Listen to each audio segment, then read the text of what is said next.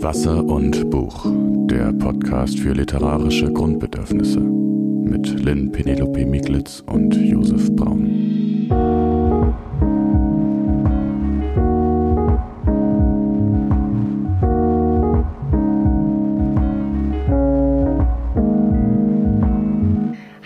Josef, schön, dass du wieder da bist zu unserer neuen Aufnahme, unserer neuen Folge.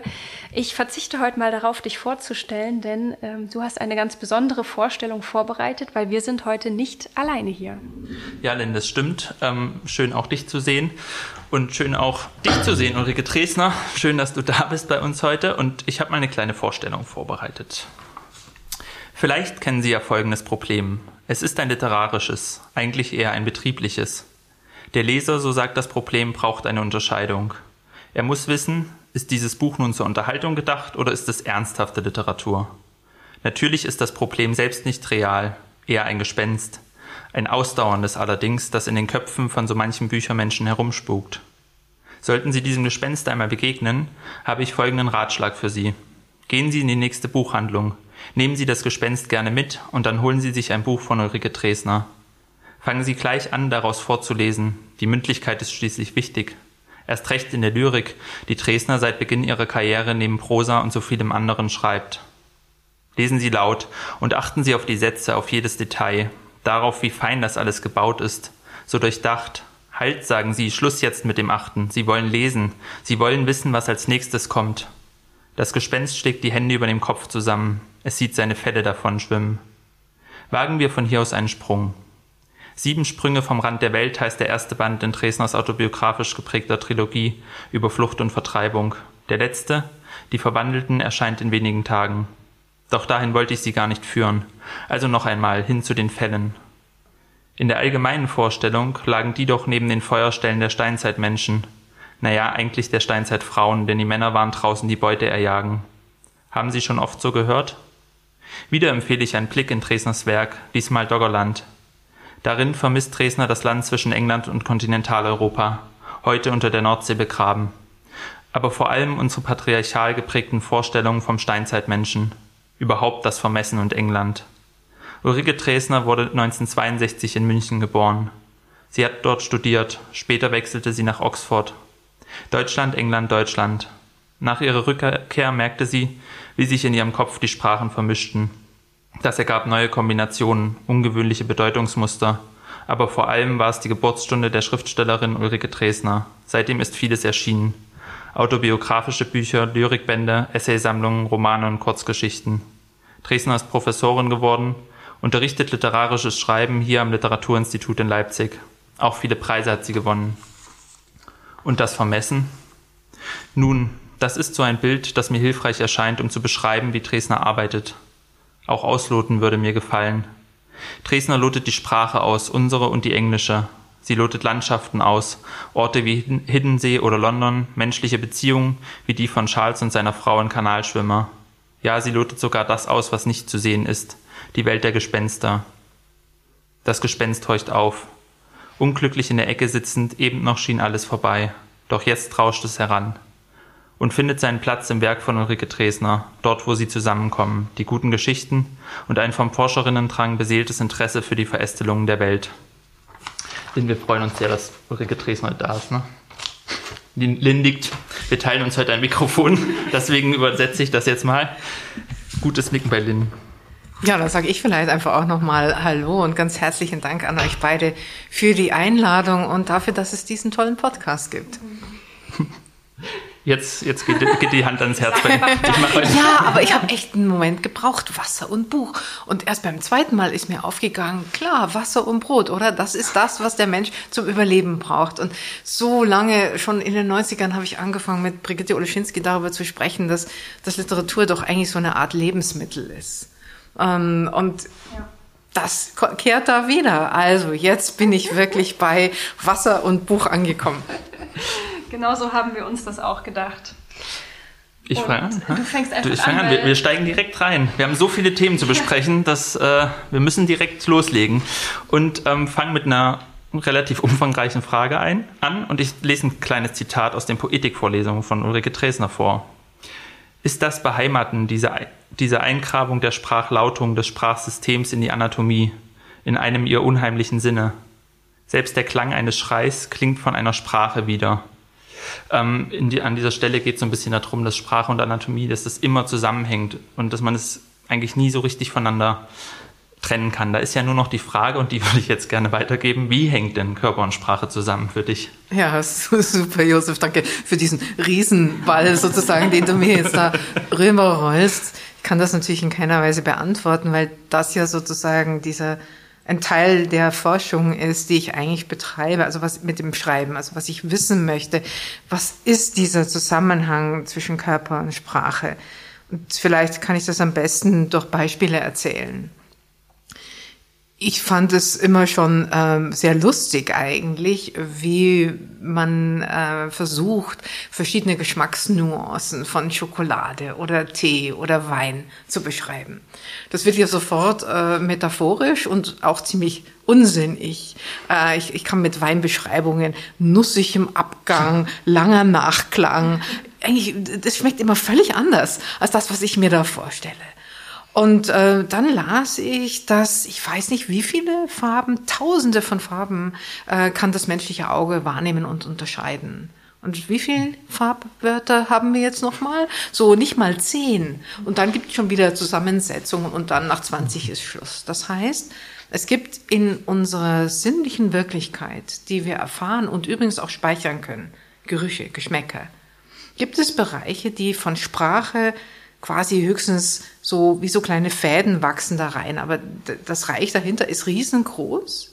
Und da gibt es etwas, was offensichtlich körperlich funktioniert. Ich rieche etwas, das habe ich 20 Jahre lang nicht gerochen und ich erkenne das wieder. Das war doch das Rasierwasser, das dieser wahnsinnig tolle Freund, mit dem ich nur drei Wochen zusammen war, benutzt habe, als ich 25 war. Und das alles kommt wieder. Wo ist das eigentlich abgespeichert? Ich habe das ja nicht sprachlich abgespeichert. Also hängt der Körper über die Sprache hinaus. Hm. Der eine Punkt. Wie komme ich mit dem Sprechen im Literatur an diese Grenze? Wie kann ich vielleicht dort die Sprachgrenze erweitern? Das treibt mich um. Der andere sind einfach physiologische Erkenntnisse. Ich habe mich mit Stimme beschäftigt, weil sie natürlich auch mein Instrumentarium ist, um Literatur vorzutragen, zu vermitteln, um Literatur auch aufzunehmen, selber nochmal zu sprechen, gerade für die Lyrik. Und las dass ähm, es, es eine Beobachtung gibt in der Wirklichkeit, die zur Ausgangsfrage für eine Untersuchung wurde. Die Beobachtung ist eine ganz simple, nämlich äh, klassische Familienkonstellation, Vater, Mutter und ganz viele Kinder. Also sozusagen in der Vergangenheit trat dieses Problem regelmäßig auf. Ähm, und dann hatte man festgestellt, schon im 19. Jahrhundert, dass all diese Kinder, das sind zehn Kinder, und jedes Kind, jede Stimme spricht auf einer anderen Frequenz. Wie kommt das? Warum ist das überall so? Das kann nicht nur Zufall sein. Und mit modernen Untersuchungsmethoden hat man herausgefunden, dass äh, der Embryo in dem Moment, wo sozusagen die Stimmen, die Organe, der, die Stimme tragen, sich entwickeln. Das ist ja der Brustkasten, Hals, Länge der Stimmbänder, Kehlkopf, auch die Mundanatomie, dass dieses gesamte Wachstum des Raumes, in dem konkret Stimme produziert wird im Menschen, beeinflusst wird von den Stimmen, die dieses Kind im Uterus außen hört. Das heißt, der Körper wächst so, dass dieses Baby mit einer Stimme auf die Welt kommt, die nicht besetzt ist. Weil das ein immenser Lebensvorteil ist. Die hören dich schreien und die wissen, dass du es bist. Mhm.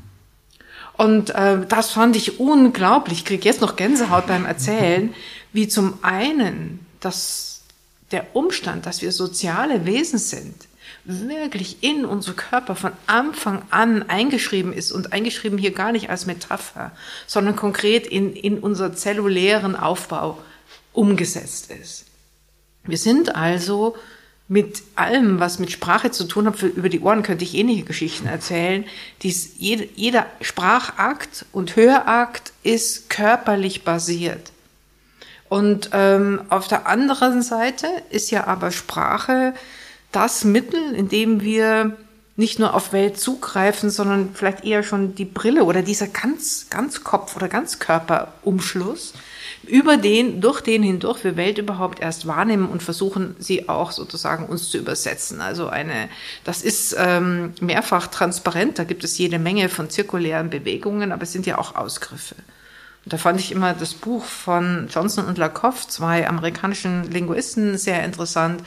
Auf Englisch heißt es Metaphors We Live By.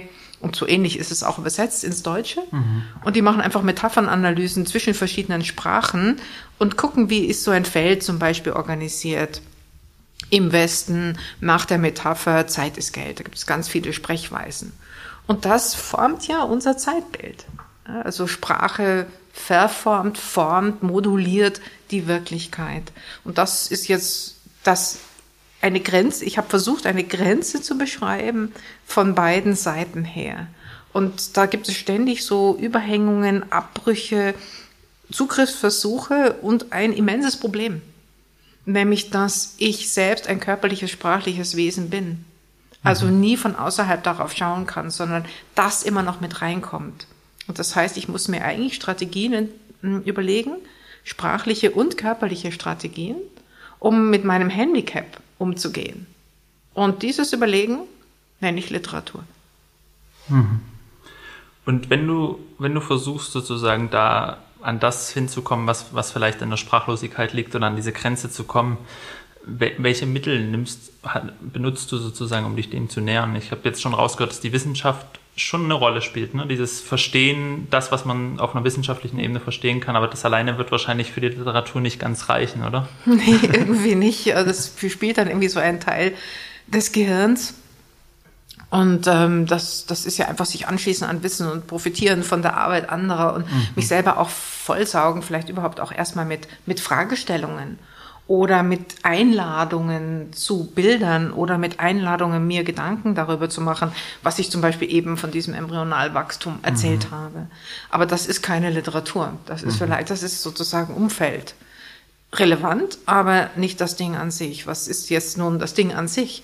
Mm, ich glaube, dass meine, meine Verfahrensweisen mich dahin zu bewegen, dass ein literarischer Text entstehen könnte, haben schon auch immer etwas mit Körperlichkeit zu tun. Mhm. Und ähm, ich bin Linkshänderin und wurde aber vor allen Dingen von meiner Mutter irgendwie, die hat immer versucht, meine Schwester und mich, wir sind beide Linkshänderinnen, umzuerziehen. Mhm. Äh, das ist irgendwie so 60er Jahre, in denen wir so kleine Kinder waren und katholisches Umfeld und die linke Hand ist ja, die linke Seite ist ja die Seite des Teufels und da gab es alle möglichen Vorstellungen und meine Mutter wollte vor allen Dingen nicht, dass wir irgendwie auffallen da in der Außenwelt. Und ähm, das ist ihr weder bei meiner Schwester noch mir sonderlich gelungen mit dem Umerziehen. Aber irgendwann, ich wollte mit vier, wollte ich unbedingt schreiben lernen und meine Mutter, und ich saß da und habe mir das einfach alles selber genommen und habe angefangen, Schrift abzuschreiben. Und dann kam meine Mutter und hat äh, zu mir gesagt, du schreibst ja in Spiegelschrift. Mit der linken Hand natürlich. Mhm. Das habe ich überhaupt nicht verstanden. Also ich, ich finde, also Fußnote, äh, super interessante Frage an literaturaffine Menschen. Was ist die erste Metapher, an die du dich erinnerst? Ja, und bei mir ist es Schallmauer und Spiegelschrift. Mhm. Und ähm, dann hat sie, hat sie gemerkt, dass ich es nicht verstehe und hat sie einen Spiegel geholt und mich da hingesetzt. Und ich erinnere mich an diesen Moment, ähm, als ich erkannte den Unterschied zwischen einer E und einer 3 und als mir klar wurde, dass wenn ich das mit der linken Hand schreibe, kann ich das in zwei Richtungen tun und mit der rechten auch. Und die, die spiegeln sich eben. Mhm. Und zwar nicht im Spiegel, sondern in meinen Händen. Mhm. Und ich erinnere mich da heute dran, als wäre mein Gehirn miteinander verbunden worden. Der Verkehr zwischen der linken und rechten Gehirnhälfte. Ich spüre das fast körperlich. So, Ergebnis. Ich kann natürlich, wie blöde, in rasendem Tempo mit der linken Hand von rechts nach links eine Spiegelschrift schreiben, zum Beispiel. in der Schule wollte nie jemand, außer ein einziges Mal dieses schöne Spiel mit mir spielen. Was ich aber manchmal tue beim Schreiben. Für mich ganz klar körperlich, ich muss beide Hände benutzen. Oder abwechselnd, die eine oder die andere. Also wenn ich irgendwann mal was mit der Hand wirklich aufschreibe, dann nicht nur mit der rechten Hand. Also der ganze Körper muss in Gang kommen. Und es ist ein bisschen weniger geworden, aber eigentlich gerade auch am Anfang des Schreibens und immer bei der Lyrik spreche ich das mit. Ich muss das nicht nur hören, ich muss es auch atmen. Ich brauche meinen Körper, um den, um die Form des Textes zu finden. Ich dichte ja nicht, nicht streng metrisch, also ich schreibe es nicht ich schreibe jetzt nicht lauter Hexameter oder so etwas, aber ich, ich, freie Rhythmen sind Rhythmen. Und äh, die kommen tatsächlich aus der Körperlichkeit. Und ich erinnere mich auch daran, als ich die Mitgift geschrieben habe, ist mein, war mein zweiter Roman. Da habe ich zum ersten Mal eigentlich wirklich in Prosa eine Passage geschrieben, die fokalisiert auf einem jungen Mann, dessen mhm. Innenleben. Und ich brauchte seine innere Körperlichkeit. Und ich hatte keine Ahnung, wie ich da hinkommen soll und haben mir dann eigentlich beholfen mit so Tipps und Ratschlägen für Schauspieler. Mhm. Und habe 14 Tage ungefähr gedauert, habe ich jeden Tag immer zur selben Zeit Übungen gemacht, wie ein Mann zu stehen, also meinen Körper umzubauen, imaginär, mhm. Busen weg, Teil hier raus, Hüften anders, dastehen, Schulter anders, Stimme runter, daran denken, wie es wäre. Und da ist dann ganz allmählich, merkte ich dann, okay, da, da baut sich eine Brücke. Und zwar aus dieser körperlichen Imagination heraus. Das heißt, das ist, war dir von Anfang an sozusagen, das finde ich so interessant, klar, dass diese, dass, dass der Körper beim Schreiben irgendwie dazugehört dass es nicht nur ist, ich schreibe damit und eigentlich ist, weil ich kenne das ja oft so, wenn man auch die Leute, die man sonst so kannte, schreiben, hieß immer, du setzt dich halt an den Schreibtisch und bist einer, der eher nicht rausgeht, mit dem Körper nichts zu tun hat und einfach schreibst halt so, ne? Und das ist jetzt so meine Vorstellung von jemand fängt an zu schreiben. Aber ja. dir war das, bei dir war das so. Ja, das ist, das ist eine irgendwie. tolle Frage, finde ich, weil zwei Dinge sofort in meinem Kopf jetzt aufgetaucht sind als Bilder. Mhm. Und die sind total widersprüchlich und die sind aber beide gleichermaßen real. Meine Mutter hat immer erzählt, also ich war das erste Kind, deswegen wusste meine Mutter überhaupt nicht, was ihr da geschah. Sie hat aber festgestellt, also ich muss so zwischen ein und zwei Jahren alt gewesen sein, ich, ich konnte schon laufen. Und ähm, es reichte aber vollkommen auf dem Boden. In, meine Eltern lebten in so einem kleinen Haus in der Einflugschneise von München-Riem, daher die Metapher mit der Schallmauer. ähm, und da wurde ich da auf den Boden gesetzt mit einer Decke und man legte irgendwelche Dinge um mich herum. Und da machte meine Mutter irgendwelche Dinge, die sie machen wollte und kam nach einer Stunde wieder rein und ich saß immer noch am gleichen Ort und beschäftigte mich mit diesen Dingen. Und ich meine, heute, wenn, wenn mein Kind sich so verhalten hätte, ja, ich hätte gedacht, Mann, sofort zum Arzt. Meine Mutter hingegen dachte, oh, wie schön, ich kann jetzt in Ruhe Zeitung lesen. Und ich bin ja so dankbar dafür. So. Und weil ich unglaublich gut sitzen kann. Ich glaube, das ist eine meiner größten körperlichen Fähigkeiten, stundenlang sitzen und mich eigentlich dann nicht bewegen. Aber das trifft quasi nur für den unteren Teil des Körpers zu. Und ähm, das andere war dann, dass ich eine Kindheit lang immer hörte, dass ich so unmusikalisch sei, weil ich nicht, äh, ich, ich habe so Flöte gespielt, dass möglichst der Hund laut dazu heulte, damit ich nicht mehr Flöte spielen muss.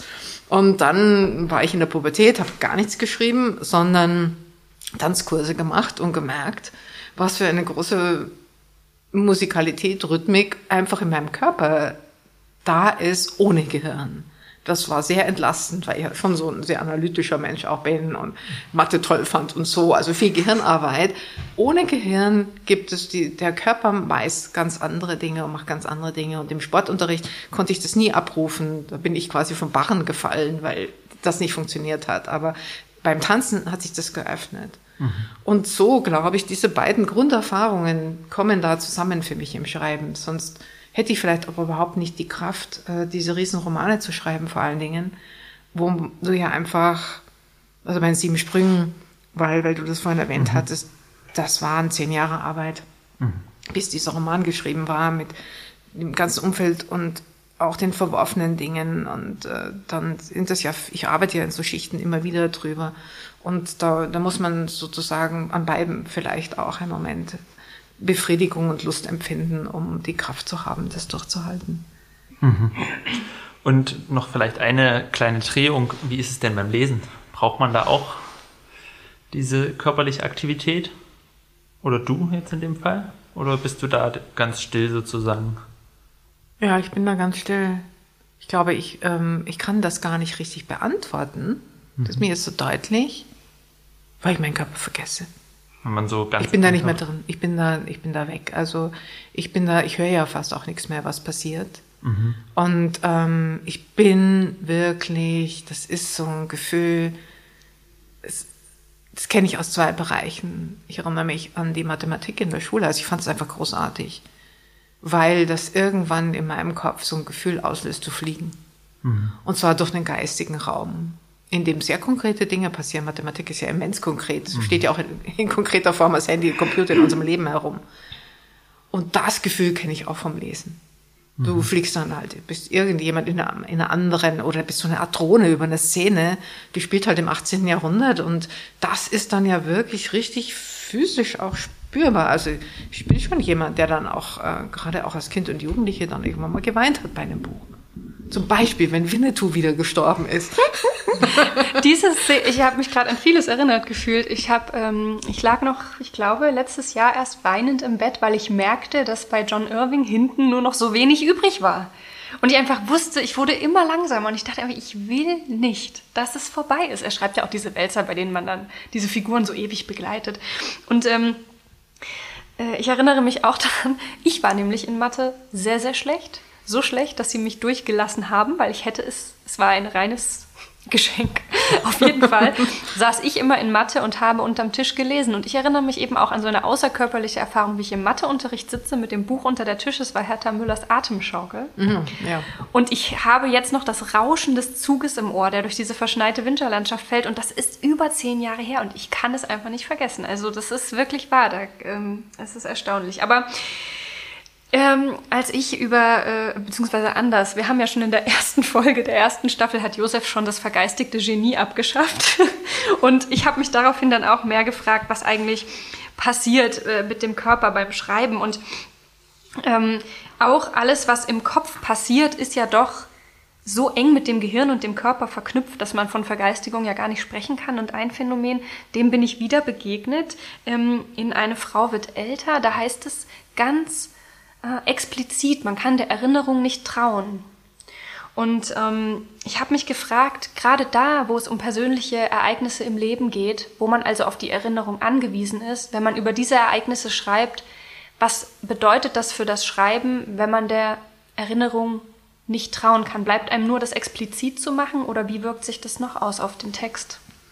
Das klingt ja erstmal so negativ, ja, dass man der Erinnerung nicht trauen kann. Und eigentlich in dieser Verkürzung ist der Satz schon falsch, weil wenn man genauer hinschaut, ist es ja nie eine Erinnerung. Es ist ja sofort, ich erinnere mich an etwas und die nächste Erinnerung taucht dazu auf oder dahinter oder im Umfeld. Oder es gibt eben plötzlich eine Lücke. Und allein schon das zu bemerken, die Erinnerung ist irgendwie situiert, aber ich kann sie gar nicht mehr äh, situieren, ähm, das würde ja immer nur heißen, ich kann der Erinnerung insofern nicht trauen, als sie jetzt kein, sie ist eben kein kein Film, der irgendwie abläuft und aus allen Perspektiven etwas wiedergeben würde. Auch ein Film gäbe ja nicht die Fakten wieder, sondern den Blick aus einer bestimmten Ecke auf ein Geschehen.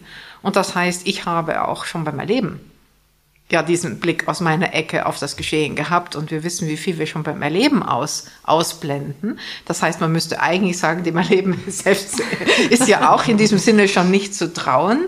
Und die Erinnerung hat aber dann ja den großen Vorteil, dass ich kann das ja wissen und ich kann das eben nicht nur als Defizit verstehen, sondern als Einladung zu einer gezielten Erfindung, die sich dessen bewusst ist, dass sie eine Erfindung ist, also kein Wahrheitsanspruch stellt, also nicht diesen Wirklichkeitsabbildungsanspruch und vielleicht kein Wahrheitsanspruch, aber einen Anspruch der Wahrhaftigkeit wäre mein Vorschlag. Das ist meine Erfahrung beim Schreiben. Das ist eigentlich ein Paradox, ähm, nämlich diese, die Grunderfahrung, dass man im Fiktion schreiben nicht lügen kann. Obwohl die alten Griechen die Fiktion ja gerne als das Medium äh, geliebt haben, in dem nur gelogen wird. Dichter lügen raus aus dem Staat. Ich glaube, dass man auf der zunächst, aber man kann natürlich irgendwie in der Geschichte, die man erzählt, lügen und sagen, das Auto war grün, es war aber rot oder der andere sagt eh, es war blau, also schon eingeschränktes Lügen. Aber in der Art und Weise, dass ich sowas überhaupt sage oder wie ich es sage, kann ich nicht lügen, sondern da prägt sich ja um, wer ich bin. Und da kommt das nächste Erinnerungsproblem ins Spiel. Wer bin ich? Wie war das jetzt? Was war denn das wieder für ein Satz?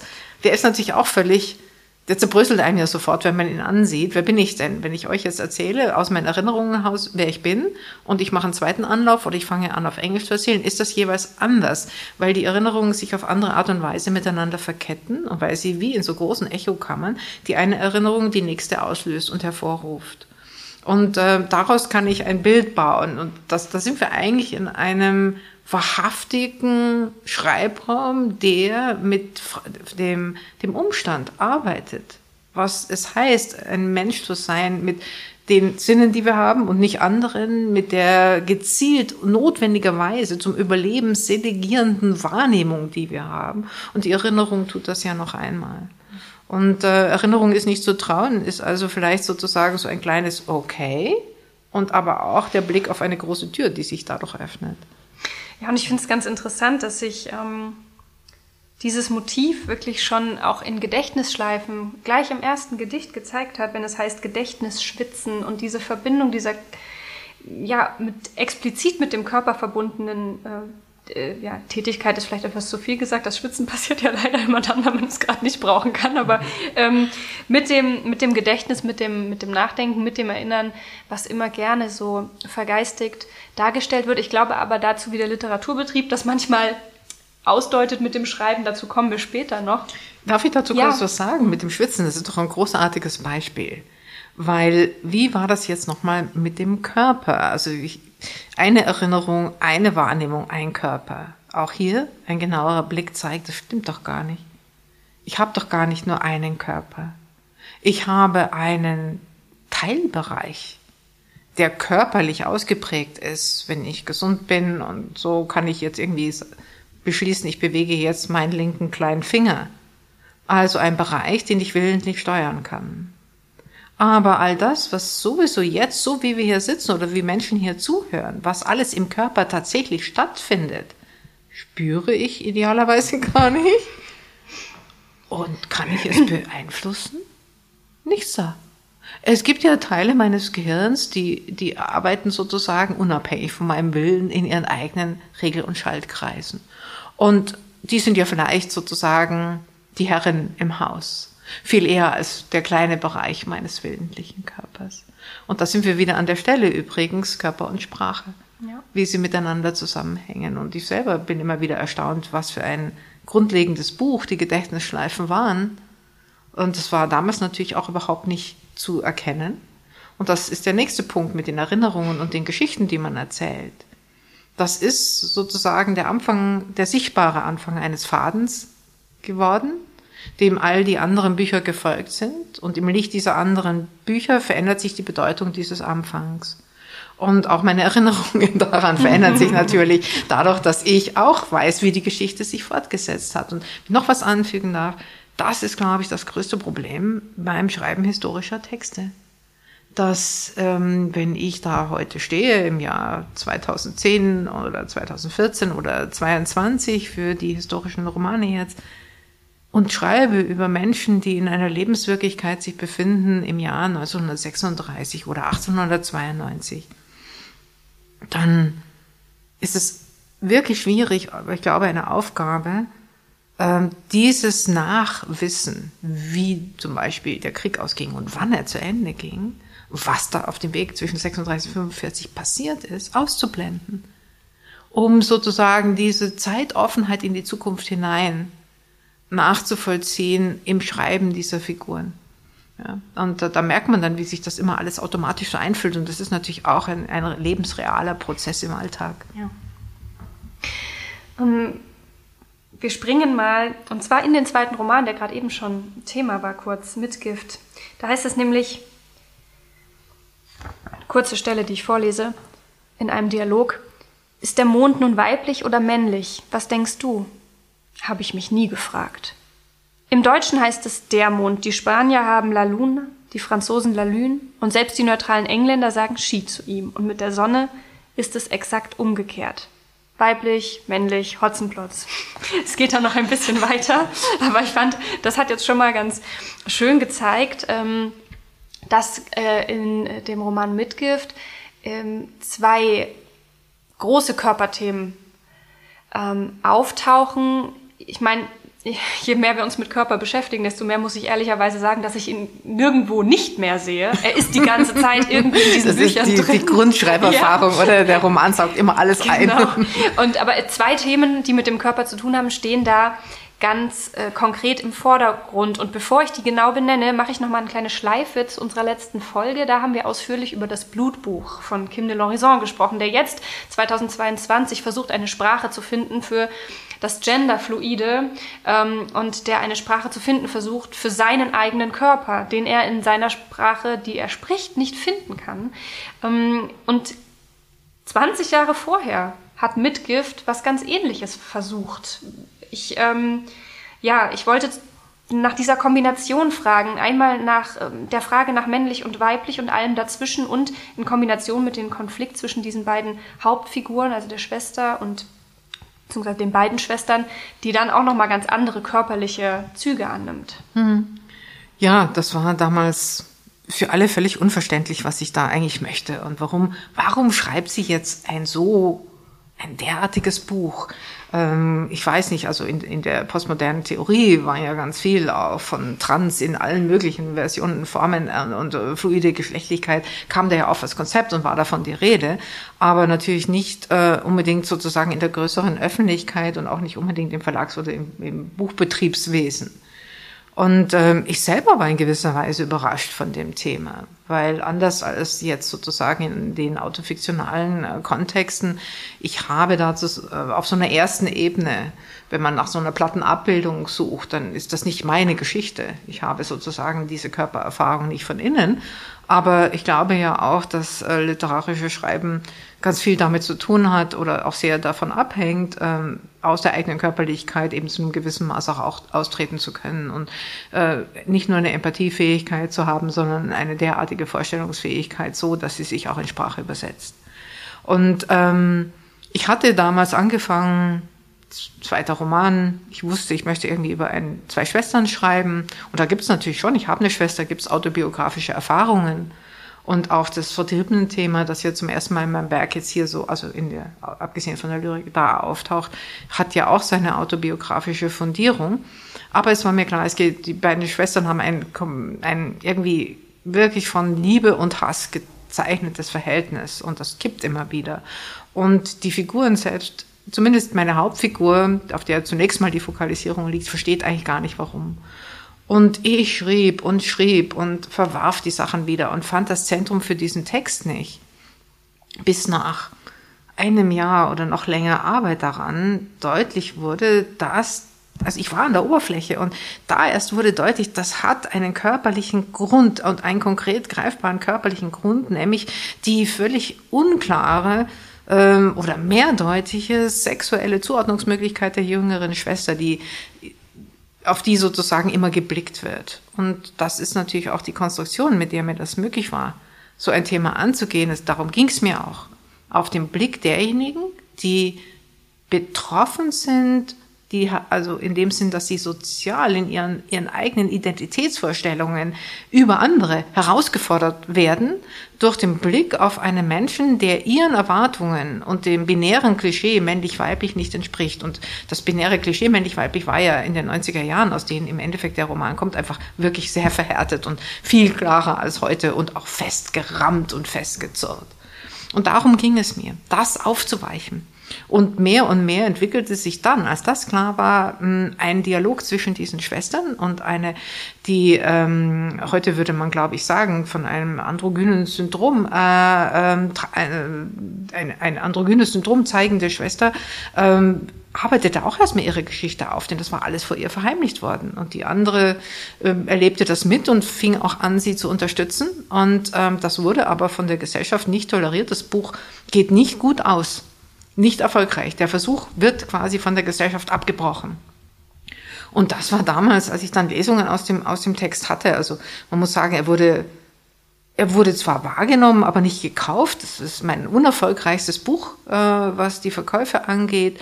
Äh, ich bekam einen Preis dafür, aber wenn ich Lesungen machte, kamen eigentlich nur Menschen, die damals schon für ähm, fluides Geschlecht sich einsetzten und kämpften und häufig eben selbst betroffen waren und mich immer angriffen, warum diese Figur äh, nicht ein besseres Ende nimmt. Und ich, ich hätte mir das selber so gewünscht, dieses bessere Ende zu schreiben, aber es war nicht die Realität der Gesellschaft aus den 90er Jahren, die der Roman abbildet. Und es war mir auch andersrum wichtig zu zeigen, mit welcher, mit welch tödlicher Gewalt und äh, welche, welcher massive Hass, wir sehen das ja auch heute noch, da drin steckt, welche tödliche Gewalt da getriggert wird. Ich glaube, da ist das jetzt wirklich mal das richtige Wort. Ja. Kaum, dass jemand versucht, ähm, und das ist noch auf, auf vermittelnde Weise versucht meine Figur das ja. Die versucht ja noch Leute mit, mit zu erklären, mit ins Boot zu holen. Trotzdem, das wird gewaltsam unterbunden. Ja. ja und das äh, spiegelt schon das, was ich vorhin sagte über meinen Arbeitsprozess. Da ist die Recherche das eine und das Analytische das andere. Aber die eigentlichen Themen und der eigentliche Zugriff auf die Texte kommt woanders her. Und der kommt aus einem Raum, über den ich nicht absolute Verfügbarkeit habe. Und wenn, äh, wenn es anders ist, misstraue ich dem. Mich hat das erinnert an die Stelle in Eine Frau wird älter. Wir springen heute ein bisschen hin und her zwischen den Werken, weil es wirklich unglaublich viele rote Fäden gibt, die von einem zum anderen führen. Aber da heißt es dann, ähm, wenn die Onkel beschrieben werden, des Kindes Ulrike Dresner, dass sie mehr waren als nur männlich. Und ähm, ja, mir schien auch dort schon äh, ein Infragestellen beziehungsweise ein Wahrnehmen dieser Unterschiede zu bestehen. Und dann ähm, ist dann im Folgenden mm, ja das ganze Buch auch vor allem dem Alterungsprozess gewidmet und da heißt es oder ist von einer sprachlichen Hilflosigkeit die Rede und dann aber wird etwas Interessantes gemacht, nämlich die Vokabeln und das Sprechen, was schon da ist, wird genauer betrachtet. Da blüht einem das Alter und plötzlich ist es was Wunderbares oder man fragt sich, bist du noch gut beisammen mit mir und bin ich noch gut beisammen mit mir? Und ich habe mich gefragt, ähm, ob es also vielleicht, es hat mich fröhlich gemacht, weil ich dachte, vielleicht ist es ganz einfach, vielleicht muss, muss gar nichts neu erfunden werden, vielleicht muss der Sprache nur etwas Neues abgerungen werden, etwas anderes, was schon immer darin steckt. Allerdings heißt es gleichzeitig, es müssen neue Spiegel her. Die alten, also es das heißt explizit nicht, dass die alten geputzt werden müssen, es müssen ganz neue Spiegel her. Und ich habe mich einfach gefragt, ja, ähm, wie man Körpergeschichte umschreiben kann. Ja. Ja, vielleicht bin ich einfach kein Putzfan. Das ist mir gar nicht eingefallen, dass man Spiegel jetzt irgendwie auch noch putzen können sollte. Außerdem wäre es ja auch traurig, wenn der Beschlag des Alten, der soll ja gar nicht gelöscht werden. Ich glaube, dass es auch wichtig ist für Identitätsverständnisse, diese historischen Spuren zu erhalten. Und es, es stimmt, ja, wenn, wenn wir jetzt hier so sitzen und sprechen, das Alterungsphänomen ist ein Körperphänomen. Und ähm, der Text geht zwei Spuren nach, wie man sich damit fühlt, wie man behandelt wird, also von außen und von innen. Und ähm, welche Möglichkeiten es denn geben könnte, sich ähm, an einigen Stellen irgendwie sozusagen des Bildes zu entledigen, das einem da so übergestülpt wird. Meine Lieblingsgeschichte ist ja immer die aus der Post. Ähm, die, alles, was da drin steht, ist wirklich passiert. Und ähm, als ich da in der Schlange ganz hinten stehe und irgendwie ein kleiner Mann mit Bauch kommt, äh, ungefähr mein Alter, und sich einfach vor mich stellt und da hat er sich bei mir einfach die falsche Person ausgesucht für solche Manöver. Also ich bleibe da ja sehr höflich und sage, hallo, hinter mir ist die Schlange. Und dann guckt er mich an und sagt, was willst du denn? Du hast doch eh nichts mehr zu tun. Und das, er stand dann bald wieder hinter mir. Aber ähm, das ist unvergessen, äh, also sich dieses Kleides zu entledigen. Und wie kann ich das tun? Durch Sprache, indem ich eben auch den Mund dann aufmache, das wage, das ist das eine. Und das andere ist, und das finde ich eigentlich auch, das macht mich auch fröhlich und finde ich sehr schön, auf die Sprache zu schauen, die wir schon haben. Und ähm, ich weiß nicht, wahrscheinlich ist das die tiefste Liebe meines Lebens zur Sprache. Ähm, ich finde sie so großartig, weil sie so viel klüger und größer und alterungsresistenter oder unsterblicher, das meine ich eigentlich ja. damit, ist als ich oder ein einzelner Körper. Und weil in Sprache ein ganz reicher Schatz kollektiven Wissens abgelagert, abgebildet ist in einzelnen Wörtern, in Redewendungen. Und sehr häufig die Sprache viel flexibler wäre, was zum Beispiel dieses Etikettieren und diese, diese Särge angeht, in die man da immer mit so, wird so ein Etikett draufgeklebt und dann wird man in die Kiste gelegt und dann wird die Kiste in die Kommode geschoben, ja. Eben, das blüht.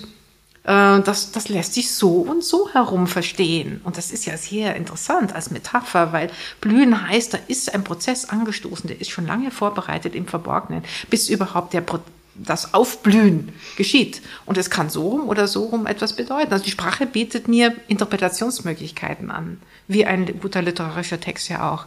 Der legt mich ja nicht fest und der erzählt mir auch nicht unbedingt, das musst du jetzt glauben, sondern der, der lässt mich selber denken und meine Interpretation reinbringen. Und das ist doch ein neuer Spiegel. Das ja. ist er doch ohne dass den alten wegwerfe. Den will ich ja auch noch mit sehen. Aber das ist der neue Spiegel und die Sprache stellt mir eigentlich schon auch Spiegelungsmöglichkeiten bereit, die ich aktivieren kann. Und wenn mir das Spaß macht, kann ich natürlich auch sehen, dass ich noch ein paar neue Wörter vielleicht dazu erfinde. Und ich, äh, das muss ich jetzt erzählen, weil das ist, das ist eines meiner Anliegen. Und ich, es ist mir schon so halb gelungen, aber ich brauche noch mehr, mehr Supporte. Ähm, in einem meiner Gedichte, das heißt What is Poetry, geht es eben um den Alltag einer alleinerziehenden Mutter, ist ja auch ziemlich körperbestimmt. So. Ja. Und genau, ihr habt ja beide noch kleine Kinder, ja, ihr seid ja noch voll ja. sozusagen da drin. Körperlich beansprucht. Ja, genau. Und ähm, da ist mir dann irgendwie im Schreiben, das hat so einen richtigen Drive da am Anfang und im Schreiben ist mir dann dieses Wort Multitasking und quasi in den, ins Hirn gekommen und aus der aus dem aus den tippenden Händen ist Multitasking rausgekommen. Und äh, das ist ja mein eines meiner Ziele, Multitasking muss in den Duden. ja, wunderbar. Wir können das unterstützen, oder? Sind da nicht Leute aus Leipzig beim Duden, die da arbeiten, auch mit? Das ist ja eine gute Idee, Nein, aber ich glaube, die müssen ja auch, das müssen Leute benutzen. Und ich war mal, ich war vor zwei Jahren auf so einem Kongress, Care and Rage, und da hat das eine Frau tatsächlich gesagt, ja, ich bin fast vom Stuhl gefallen. Und äh, dann dachte ich mir, ja, wahrscheinlich haben es auch andere Leute schon davon. Aber das ist ein wichtiges Wort und das brauchen wir in dieser Sprache. Ja, ich muss auch gerade dran denken, dass ich ein Interview gelesen habe ähm, mit der Comedian, dessen Namen mir jetzt natürlich passenderweise nicht einfällt. Eben hatte ich ihn noch, aber die ist Mutter geworden und seitdem hat sie in einem Interview gesagt, der Körper der Mutter ist ein Gebrauchsgegenstand. Und ich fand es wirklich großartig, weil ich fand diese Vorstellung, ich fand diese Vorstellung entlastend, weil ich wusste, ja, für mein Kind ist mein Körper ein Gebrauchsgegenstand. Nicht im Sinne von leblos, aber im Sinne von, er braucht ihn. Ah, okay. Ja, Weil sonst würde ich zurückfragen, warum ist das entlastend? Weil, ich werde sozusagen ja. hier in gewisser Weise in einer, in einer intimen, nahen Relation ja. zu einem Objekt. Genau, ich fand es, glaube ich, entlastend, weil es für mich, äh, weil ich nicht mehr da äh, mich nicht mehr fragen musste, welche Rolle ich gerade habe, sondern ich konnte sagen, äh, in dem Moment kann mein Körper durch diesen Spiegel des Kindes betrachtet und ja, Nutzung klingt natürlich harsch, aber ich glaube, irgendwie fand ich diese Absolutheit dahinter, weil es auch eine gewisse, da sind wir wieder beim schreienden Kind, dessen Stimme erkannt werden muss, damit es äh, nicht vergessen wird. Ähm, das hat schon etwas Lebenswichtiges, dieser andere Körper, solange man selbst so abhängig ist. Und das fand ich grausam wahr und aber auch gleichzeitig lindernd, weil ich dachte, es ist einfach wirklich, es ist einfach so. Und dann konnte ich mich besser reinbegeben, mich auch mal zu vergessen. Mhm. Aber ähm, wir sprechen ja jetzt noch über Figurenkörper und ich bin jetzt mit meinem Körper fertig, weil ich bin gar keine Figur aus einem Buch, aber du hast noch ein paar mitgebracht. Könntest ja noch eine werden, das, ist noch, ist noch Zeit. Ähm, ja, das ist ein ambivalentes Erlebnis, das kann ich verraten. Wir kommen zu einem fiktiven Werk und ich lese einfach mal ein bisschen was vor, kurz, aus Kanalschwimmer. Er war ein Idiot, ein zufriedener Idiot. Swim, swam, schwamm. Kotzelend, Speiübel, sick. Broschürenwissen. Dein Körper stellt auf die Verbrennung von Fettreserven um. Korrekter Quatsch. Sein Körper stellt auf Knochenessen um, Sehnenessen, Nervenessen. Sein Körper fraß sich jetzt selbst. Es passierte also doch etwas. Danach passierte wieder nichts. Seine Beine waren weg, die Arme noch da. Das ist der als eine und dann kommt noch ein bisschen weiter hinten. Durch das Schließen der Lieder wurde seine Innenwelt mächtiger. Auch das Hören kippte im Wasser in den Körper zurück während Arme und Beine ohne Unterlass ins Außen stießen und es zu greifen suchten. So fühlte Charles beides stärker, sich und nicht sich. Und ich habe mich gefragt, also in dem Buch das kann man mal sagen kurz, das sollte unbedingt gelesen werden. Es ist wirklich ein unfassbares Buch, wirklich unfassbar. Aber in dem Buch geht es ja darum, dass, dass ein Mann, der schon um die 60 rum ist, oder? Genau, also der versucht, den Ärmelkanal zu durchqueren sozusagen und damit irgendwie vielleicht seinen persönlichen Problemen Herr zu werden, wenn das so geht. Oder aber auf jeden Fall versucht er eben das zu tun und er schwimmt halt durch den Ärmelkanal und dieses Buch beschreibt die ganze, also über sehr lange Strecken, wie er sich da im Wasser abmüht und was das bedeutet für ihn, was das mit seinem Körper macht. Und ähm, jetzt würde mich natürlich interessieren, wie das so mit Method Acting Methoden funktioniert. diese krasse Extremerfahrung körperlich quasi in Sprache zu übersetzen und wie du da vorgegangen bist und wie das war. Da bin ich ähm, eben auf keinen Fall geschwommen, sagen wir mal so. Ich finde einen großen Vorteil von Literatur auch als Leserin, dass ich das, was die Menschen in diesen Büchern erleben, nur geistig erlebe und nicht körperlich. So überlebt man einfach auch vieles. Mhm. Viele Figuren sterben ja auch oft bei ihren Abenteuern. Und ähm, die Möglichkeit gibt es auch im Schreiben. Und da war auch für mich der Kanalschwimmer ist ja eine mehrfache Herausforderung. Männlicher Körper, ich glaube, seit der Mitgift vor 20 Jahren habe ich öfter männliche Hauptfiguren, Figuren. Also ich, habe mir selber meine Wege gebaut, um, um da, und das klingt jetzt, wie soll ich sagen, das ist wirklich immer noch so ein Gefühl, da hinüber zu gehen und mich wirklich von innen in so einen Körper zu bewegen. Und dann kann ich ja überhaupt erst losschreiben. Und der Kanalschwimmer, ich hatte irgendwann mal um die um 2000 recherchiert, da war ich darauf gestoßen, dass die Engländer das machen nach Captain Webb von 1871, glaube ich, der eben mit der Badehose und ein bisschen Fettschmiere auf dem Körper, äh, ohne jedes Hilfsmittel, in diesem eiskalten Wasser, das im wärmsten Zeitpunkt 17 Grad hat, nach Frankreich schwimmt, durch die heute eine der befahrensten Wasserstraßen der Welt überhaupt. Das war so lustig. Bei einer Lesung aus dem Kanalschwimmer meldete sich jemand und sagte, ja, ich würde daher immer diesen Charles, der schwimmt ja auch von Dover nach Calais und dann würde ich auch ein paar Beispiele nennen, historische, weil er dran denkt und so. Und ähm, ob das von Frankreich aus nicht ginge, äh, ob die Franzosen das, äh, ob man da wegen Strömungen nicht rüberkäme oder so. Und dann dachte ich mir in dem Moment, die Person hat vollkommen recht. Und es wurde mir klar, meine Güte, die Franzosen, kommen doch überhaupt nicht auf so eine Idee, sich in dieses irre nee, Wasser wirklich. zu stürzen, wenn man auch am Ufer sitzen kann. Sehr sympathisch. Aber die Engländer eben machen sowas auch sehr sympathisch. Also, es war, ich habe recherchiert, ich habe dann und den Text aus den Bildern her und da kommt man nicht sonderlich weit, weil man das ja immer nur von außen sieht und die Bedingungen sieht geschrieben und das war aber eben gerade meine, meine Leitfrage. Es ist wirklich ein, ein Körpertext im starken Sinn, denn das wollte ich wissen, wie kann ich mir vorstellen, was diese Erfahrung, 24 Stunden in diesem kalten Salzwasser zu schwimmen, zwar immer wieder so gefüttert zu werden, aber natürlich trotzdem massiv auszukühlen und dieses Salzwasser greift die Haut an und die Zunge schwillt an. Was macht diese körperliche Extremsituation mit deinem inneren Leben, mit deiner Sprache, mit deiner, der Struktur deiner Erinnerungen und der Struktur deiner Wahrnehmungen. Und die lösen sich, die verschieben sich eben zunehmend. Das ist nicht linear, die verschieben sich.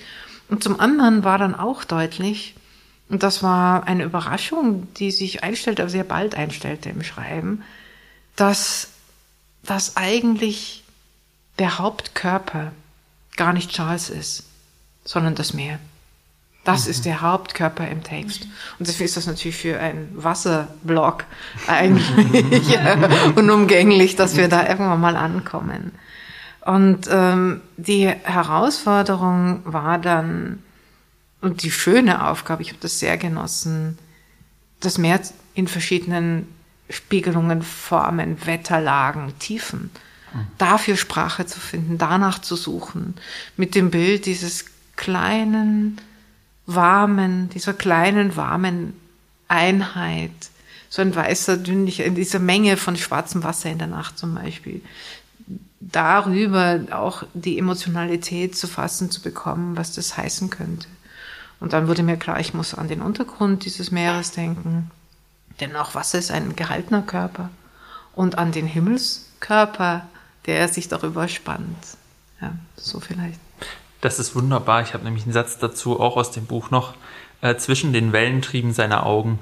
Und das ist nämlich auch dann eine Frage, die sich mir dann noch gestellt hat, vor allem bei diesem Buch. Man hat irgendwann das Gefühl, wie stabil sind eigentlich so Körper in der Literatur? Weil sie sind ja, bestehen ja quasi nur aus Sprache und sie sind ja, man kann sie in einem Satz, so wie da eben komplett öffnen und mit allem verbinden was ja beim normalen Körper sozusagen schon eine gewisse Grenze irgendwie da ist. Ja, das ist ganz toll, dass du das sagst, Josef, weil für mich das schon von meinem ersten Roman an, der Lichtpause, erzählt ein Gespenst, also ein, eine Art halbtoter Körper oder toter Körper, aber immer noch körperlich vorhanden, ein Kind, das im Speicher seines Elternhauses sitzt. Und ich finde das so großartig als Potenzial von, von Prosa besonders. Lyrik kann das sowieso. Aber die Prosa kann das auch. Ich, ich mache einen Satz, ein Wort, nur eine, ein Pronomen äh, ähm, und der Körper ist geöffnet und ich habe da etwas sitzen, was in, wenn ich einen Film drehte, einen irren Aufwand erzeugen würde mhm. und, und Inszenierungen bedeutete und altern würde mit der, mit der Technikinstallation zum Beispiel. Und so kann ich, der metaphysische Raum ist nicht entfernt. Er ist mit, weil er selber ja auch sprachlich ist für uns, ist er eigentlich sofort mit dem Boot. Und ähm, im Boot sage ich hier natürlich bei diesem Wassertext, auch um dieses Boot sofort wieder umzu, umzustürzen. Beim Schreiben selbst ist das passiert. Ganz am Anfang in dem Buch gibt es, ist Charles, der wartet darauf, dass sein, seine Überquerung ihm erlaubt wird, dass das Wetter gut ist, dass sie losfahren können. Die starten dann nachts. Er weiß, dass sie starten werden und ist am Abend nochmal am, am Strand und äh, sieht, wie ein, ein Schwimmer aus dem, aus dem Wasser kommt. Etwas von ihm entfernt. Ist eine Figur, die er nicht weiter erkennen kann, eigentlich mehr eine Silhouette, ein Mensch. Und der geht dann weg und der, der sieht so silberne Schimmer an ihm. Und irgendwann war mir klar, dass äh, diese Figur tauchte auf, die war nicht eingeplant, aber es ist wie sozusagen der metaphysische Gruß aus diesem, aus diesem Raum, und den kann man jetzt Engel nennen, in Anführungszeichen, oder ohne, oder wie auch immer. Und die Metaphysik schrieb sich sozusagen von selbst in diesen Text ein. Und am, ähm, ganz am Ende gibt es ja dann sozusagen, reduziert sich das dann irgendwann mal auf ein einzelnes T, ähm, um dann sozusagen diese Wahrnehmungsverschiebungen äh, über die Auflösung zum Beispiel der Hautschranke äh, mit in Sprache zu fassen. Mhm. Und trotzdem noch einigermaßen spannend zu bleiben. Das war ja schon auch die Idee. Ähm, das ist ein, ist ein kurzes Buch und äh, eigentlich ein völlig irres Buch. Ich glaube, wenn mir vorher klar gewesen wäre, was ich mache, hätte ich mich gar nicht getraut, es zu schreiben. Ja, müsst ihr mal vorstellen, ja, es ist irgendwie, ich habe einen Protagonisten, äh, menschlich, und dieser Protagonist, was mache ich mit dem? Der macht die, das ganze, die ganze Handlung entlang, das ganze Buch entlang, macht er immer die gleiche Bewegung nämlich mhm. seine Schwimmbewegung, und er kann nicht sprechen. Also es klingt wirklich, also wie die super Anti-Werbung, die ich hier für mein eigenes Buch betreibe. Wie kann man so blöd sein, könnte man sich fragen, sich als Hauptfigur so eine Figur auszusuchen. Machst du die nächste? Na, ich habe direkt gedacht, ähm, wir haben ja immer so eine kleine Vorbereitungs, äh, so ein kleines Vorbereitungsskript, das wir aber dann auch gerne einfach, je nachdem, wohin das Gespräch uns treibt, auseinandernehmen. Aber ich hatte gerade schon gehört, dass das eine besondere Chance für die Prosa ist und die Lyrik klang aber trotzdem mit an und ich habe mich direkt gefragt, welchen Unterschied das macht, von Körpererfahrungen in Prosa und in Lyrik zu erzählen. Es gibt ja verschiedene Themen, die zum Beispiel in beidem vorkommen, in Hell und Hörig und eine Frau wird älter. Da werden ähnliche Körpererfahrungen verhandelt, aber eben ganz anders. Kann man das entscheiden? Passiert das einfach? Ich, mit dem Entscheiden ist das, glaube ich, so eine Sache. Und das Beispiel, wo mir der Unterschied immer am deutlichsten wird, ist ein Zyklus, den ich 2000 geschrieben habe am Anfang des Jahres, nachdem ich eine, eine Fehlgeburt hatte, im vierten Monat schon. Und das heißt ja, man, man sieht da einfach auch ein Kind im Bauch. Und das, dazu gibt es einen Zyklus von zehn Gedichten, die große Sprünge in der Zeit aufweisen, also zwischen den Gedichten vergeht Zeit und die Gedichte erlauben weder ein Ich noch ein Du zu definieren. Sie erlauben aber sofort einen, eröffnen sie einen ganz intimen Raum der Ansprache in diesem Du, das man adressieren kann. Ich muss das Du gar nicht weiter beschreiben. Ich kann es metaphorisch beschreiben und sie erlauben mir, ganz viele Lücken zu lassen. Und deswegen, da wäre es mir zum Beispiel, ich habe da nie drüber geschrieben in Prosa, ich kann das gar nicht da wehrt sich etwas in mir dagegen. Das stimmt für mich nicht, ähm, weil es eine Souveränität vorgaukeln würde oder voraussetzen würde, die ich auch nach all den vielen Jahren dem gegenüber nicht habe, diesem Ereignis, um da eine kohärente, um eine Geschichte zu erzählen. Und so Dinge so festzuschreiben, die Lyrik erlaubt eine ganz andere Offenheit. Und das sind manchmal, die Lyrik ist, erlaubt viel mehr so etwas wie eine Probebohrung ein ausprobierendes Sprechen oder ich lasse Gespenster sprechen, ohne dass sie eben gleich so gespensterhaft, so ausformuliert als weißes Gespenst erscheinen müssen. Sie können ja einfach nur Stimme sein. Ich brauche keine Figur. Ich brauche keine Biografie, keine Herkunft, kein gar nichts. Sie, die brauchen eben nicht mal einen Körper. Die haben vielleicht, haben, sind das nur noch Stimmorgane, nur noch Reste von Wahrnehmung, die in so einem Gedicht ihre Welt zeigen können. Und, und zwar gar nicht nur durch die Wörter, sondern vor allen Dingen eben auch durch all die Dinge an Sprache, die an unseren Körper appellieren, nämlich die Rhythmik und ähm, oder an unser emotionales Gedächtnis, also die spezifische Lautung. Und das kann, das wird so intensiv zum Teil. Das würde man vielleicht beim Lesen, aber ich ganz sicher beim Schreiben nicht so lange aushalten. Es gibt ja auch ähm, im Buch, das bald erscheinen wird, die verwandelten ähm, Körper, denen einiges widerfährt. Und ähm, ganz konkret kann man da, glaube ich, ruhig von Trauma sprechen. Und das Trauma, und hier sind wir, finde ich, wieder so eine Nähe zum Genie irgendwie. Das hat so was, etwas Vergeistigtes, das Trauma, etwas, was irgendwie ja, mit dem Kopf zu tun hat, mit dem Denken, mit der Psyche. Und gleichzeitig schreibt es sich aber massiv in Körper ein. Und genau darum, um dieses in den Körper einschreiben, geht es ja auch in die Verwandelten. Und ähm, ich wollte danach fragen, um auch so ein bisschen auf dieses Buch ähm, hinzudeuten, ähm, wie genau dort äh, dieses Trauma versprachlicht werden kann, das sich in die Körper einschreibt. Ja, da muss man vielleicht ein bisschen was Konkretes noch dazu sagen. Ähm, das ist der letzte Teil der Trilogie, die sich intensiv mit Fragen der Geschichte des 20. Jahrhunderts und vor allen Dingen ihren, ihren fortwährenden Wirkungen durch die Generationen hindurch bis heute auseinandersetzt. Also intergenerationelle Traumatisierung wäre ein Stichwort dazu. Mich interessieren diese historischen Stoffe nicht um ihrer Selbstwillen, sondern sozusagen in ihrer Wirkkraft und Quetschkraft vielleicht auch für unsere Gegenwarten. Und dieses, die sieben Sprünge vom Rand der Welt waren ja der erste Roman in dieser Trilogie und sie erzählen eigentlich sozusagen auf einer Ebene untergründig die Biografie, meines Vaters, 1930 geboren, Flüchtling aus Schlesien, ein Leben lang mit diesen Erlebnissen dieses Verlustes, äh, eines Bruderverlustes und den Übergriffen, die er gesehen hat, vielleicht auch erlebt hat, äh, ein davon geprägtes Leben, das aber diese Sachen nie bearbeiten konnte.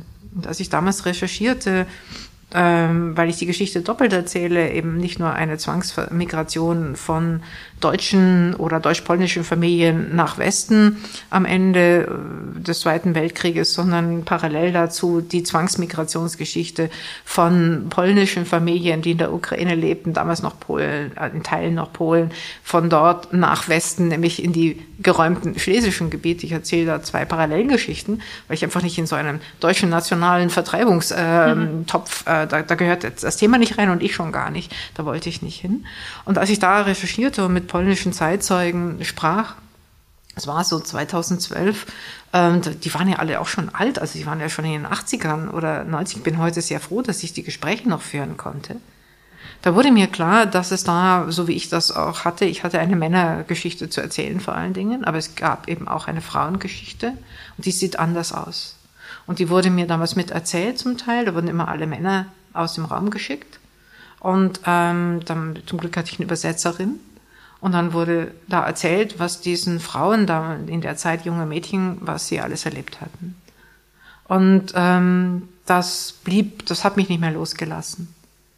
In meiner väterlichen Familie wurde darüber nie gesprochen, aber ich hatte als Kind immer den Eindruck, dass es eben so viele Dinge, die waren spürbar da, diese Dinge, über die nicht gesprochen wurde, die wie so Steine oder so Kraft, schlechte Kraft ausstrahlende Dinge, die bei uns unterm Teppich liegen, aber auch nicht ganz. Ich weiß also nicht, was da geschehen ist, habe aber Verdachtsmomente. Und auch deswegen, glaube ich, hat mich das nicht mehr losgelassen. Und so ist jetzt dieser dritte Roman entstanden und der handelt im Wesentlichen kurz, kurz gesagt und viel zu kurz gesagt, aber vielleicht kann man so einsteigen. Er handelt vom Missbrauch weiblicher Körper zu Zwecken des Krieges. Zum einen über Zwangsreproduktion, Institutionen in der Nazizeit wie den Lebensborn, viele Fragen, die bis heute daran hängen. Und zum anderen eben Vergewaltigung als äh, bekanntes Mittel der Kriegsführungsstrategien. Das wissen alle, dass es immer passiert und es wird eingesetzt und kalkuliert und es gibt sehr interessante Militärforschung dazu. Und äh, es war ich war zum Glück mit dem Roman mehr oder minder fertig im Februar 22, weil ich nicht weiß, ob ich noch hätte weiterarbeiten können. Weil mir dadurch leider viel zu deutlich war, was sofort losging. Und ich weiß nicht, also dass ich verstehe Trauma, ich würde es gerne erstmal nochmal eingrenzen. Trauma ist ja etwas sehr Spezifisches und meine Texte, glaube ich, handeln von Verletzungen, ich möchte das erweitern, seelischen und physischen Verletzungen, die oft Hand in Hand gehen, aber nicht deckungsgleich sind. Und Trauma ist ja häufig ein sehr körperliches Erleben, das eben auch eine so eine verdeckte Agency des Körpers in Gang setzt, die ja für das erlebende Bewusstsein gerade nicht aushaltbar ist und nicht steuerbar. Wo also tatsächlich ja das Gehirn Bilder produziert, obwohl du sie gerade nicht sehen möchtest oder Dinge im Körper nachbleiben, die symptomatische Verschiebungen sind. Man hat zum Beispiel in der Nachkriegszeit in Deutschland eine Krankheit häufig diagnostiziert, die hieß vegetative Dystonie. Gibt es überhaupt nicht diese Krankheit. Niemand weiß, was es sein soll. Und die erste, die, die Menschen litten aber an allen möglichen Körpererscheinungen, Schmerzen, Beulen, wahnsinnigen Kopfbildungen, die eigentlich mit dem ihres, mit dem Umstand ihres aktuellen Lebens gar nicht mehr zu erklären waren. Und ich glaube, wieso traumatisierende Spätfolgen waren, die sie körperlich ausdrückten. Und zugleich, wenn ich zurückgehe, meine Erinnerungen an meine väterliche Flüchtlingsfamilie und deren Freunde, die auch alles Geflüchtete waren, weil sie in Bayern einfach keine bayerischen Freunde fanden, oder wenige, oder, also ich erinnere mich an diesen Flüchtlings-Flüchtlingskreis, alles irgendwie aus dem Osten, kannten sich vor der Flucht nicht, lernten sich quasi im Exil, also in der neuen Heimat, alles in Anführungszeichen kennen. Und wenn, da gab es immer diese abbrechenden Geschichten, dieses nicht erzählen können. Also sie fangen an zu sprechen und die Wortsprache bricht ab und ein Stück weit geht die Körpersprache aber noch weiter. Ich sehe die Augen sich verändern, die Mundwinkel sich verändern, wie plötzlich die Sprache nicht mehr mitmacht und das Stottern. Und das ist eigentlich die Arbeit im Kern an dieser Trilogie. Diese Sprachgrenze, etwas zu weiter, Geschichten zu erzählen, gerade weil ich sie nicht erlebt habe, aber nicht nicht affiziert bin von ihnen, sondern weiß, was intergenerationelle Traumatisierung heißt, weil ich das selbst sozusagen ein Stückchen davon mittrage und weil ich das gespürt habe als Kind. Und das ist also eigentlich ein Übersetzungsprozess aus dem Körper heraus und einer Nicht-Sprachlichkeit von Verletzung in literarische Texte, die genau diesen Punkt versuchen zu benennen und einzuholen. Und so gibt es ja in den sieben Sprüngen eine eine zentrale Figur, die fast nichts spricht, die nur im Prolog vorkommt und ist ein, äh, ein junger, ein Kind und dann ein junger Mann, der einen, wie man das damals nannte, einen Klumpfuß hat und vielleicht auch eine geistige Einschränkung. Und äh, ganz am Ende das letzte Kapitel gehört ihm und er, er hat sich von der Familie gelöst und er will jetzt nochmal helfen und in den Krieg ziehen und äh, versucht einen Brief an seinen Vater zu schreiben. Und ich weiß, wie, ich habe diesen Brief so oft geschrieben und umgeschrieben, weil die Sprache, ich, ich wusste gar nicht, welche Sprache es sein soll. Ich wusste immer nur, dass es das noch nicht ist. Und das ist quasi die, die Arbeit jetzt auch nochmal in den Verwandelten, um von diesen Zwangsverwandlungen dieser Frauen zu erzählen, die dann mit dem Faktum, dass es den Übergriff gab, mehrfach gab vielleicht, leben müssen und die Verwandlung nochmal verwandeln. Oder wenigstens versuchen nochmal zu verwandeln. Lynn, wir müssen einen harten Cut machen angesichts der Zeit und du bist ganz jetzt, jetzt fliegen alle, alle Zettel runter. Das sind natürlich auch krasse Themen, ähm, die da so beim Körper Ja, das, dazu möchte ich gerne aber was sagen, weil man könnte ja wirklich Angst haben vor diesem Buch als, als äh, lesende Person. Es gibt das Wort Vergewaltigung in diesem Buch gar nicht bis am mhm. Ende eine Person Ovid liest. Ja. Und es wird auch nichts direkt beschrieben oder gezeigt oder dargestellt. Mhm. Weil das ist gar nicht möglich. Das geht nicht darum, das zu versprachlichen und dadurch zu reproduzieren. Im Gegenteil. Es geht darum, ähm, die, die Ermächtigungsversuche danach zu zeigen und denen Sprache zu geben, um sie sichtbar zu machen. Und das Motto des Buches für mich irgendwann beim Schreiben fiel mir ein, was ist das Unsichtbarste an einer Frau? Und ich wusste die Antwort aus dem Buch, das ist ihre Kraft. Also das sind keine erfreulichen Themen, es ist aber insofern ein Dresdner Buch, als es nicht ganz humorlos ist. Man kann es trotzdem gut lesen. Ja, ja. Das, davon bin ich auch ausgegangen. Ich glaube auch, dass da sind wir wieder bei der Stärke, die Literatur einfach hat. Mhm. Bei einem Film könnte ich mir sehr schwer vorstellen, nicht irgendwie das doch recht deutlich irgendwas zu zeigen, damit mir klar ist. Ja. Sonst wäre es wirklich nur eine, also sonst fühlt beim Film würde sich wahrscheinlich viel schneller wie eine Spekulation anfühlen, wenn ich nichts sehe und dann am Ende sagen soll, ja, wahrscheinlich, weil die hat ein paar Mal in die Gegend gestartet oder so, dann würde ich denken, also dann würde ich mir schon so vorkommen, als ob ich eine krasse Theorie darüber entwickle, die sehr weit entfernt ist, während das bei der Literatur ja durchaus möglich ist, zu sagen, also auch von, von der Schreibseite sozusagen, ich entscheide das nicht zu erzählen und mhm. trotzdem erzähle ich davon mhm. sozusagen. Mhm. Und das werden die, die Leute das Lesen auch spüren oder mitkriegen. Ähm, ich musste gerade immer wieder an zufällig an äh, eine Vorlesung von Max Frisch denken, der hat die, das schwarze Quadrat hieß es und da ging es um seine literarischen, seine Ansichten zur Literatur. Und da sind zwei Punkte, die du jetzt auch immer wieder sagst, nämlich das eine ist, dass er sagt, wir können eigentlich nur in der Fiktion der Wahrheit näher kommen, nicht mhm. irgendwie, wenn wir versuchen, was einfach zu übersetzen. Und das andere ist, er benutzt die Formulierung, ich versuche immer an die letzte Oberfläche der Dinge zu kommen. Ich weiß, ich komme nicht ganz zur Wahrheit sozusagen, aber die, an die letzte und da habe ich so das Gefühl, dass bei diesem Erzählen über Körper, was du erzählst, immer wieder dieses kommt und man versucht so weit wie möglich dahin vorzukommen, über das, was nicht geredet wird, über das, was sonst vielleicht weggelassen wird oder wo auch, wo auch eine Hilflosigkeit einfach ist, wenn der Körper noch weiter erzählt und eigentlich die Sprache mhm. schon verstummt mhm. oder so. Als Schriftsteller, Schriftstellerin versucht man dann doch noch ein Stück weiter das zu verschieben. Ähm, das finde ich total beeindruckend und weil wir bei Max Frisch sind, können wir gleich in den Literaturbetrieb gehen, oder? Weil es ist ja auch so eine Figur da. ähm, und dann ja. wollen wir doch mal, Lynn, mach mal.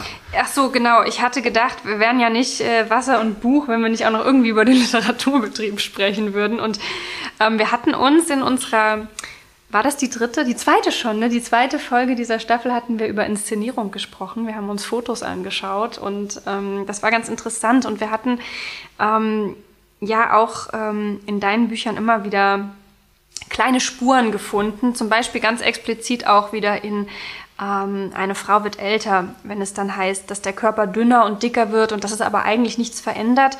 Und ähm, trotzdem ist es da ein Körper, der in der Öffentlichkeit steht und es ist ein Autorinnenkörper.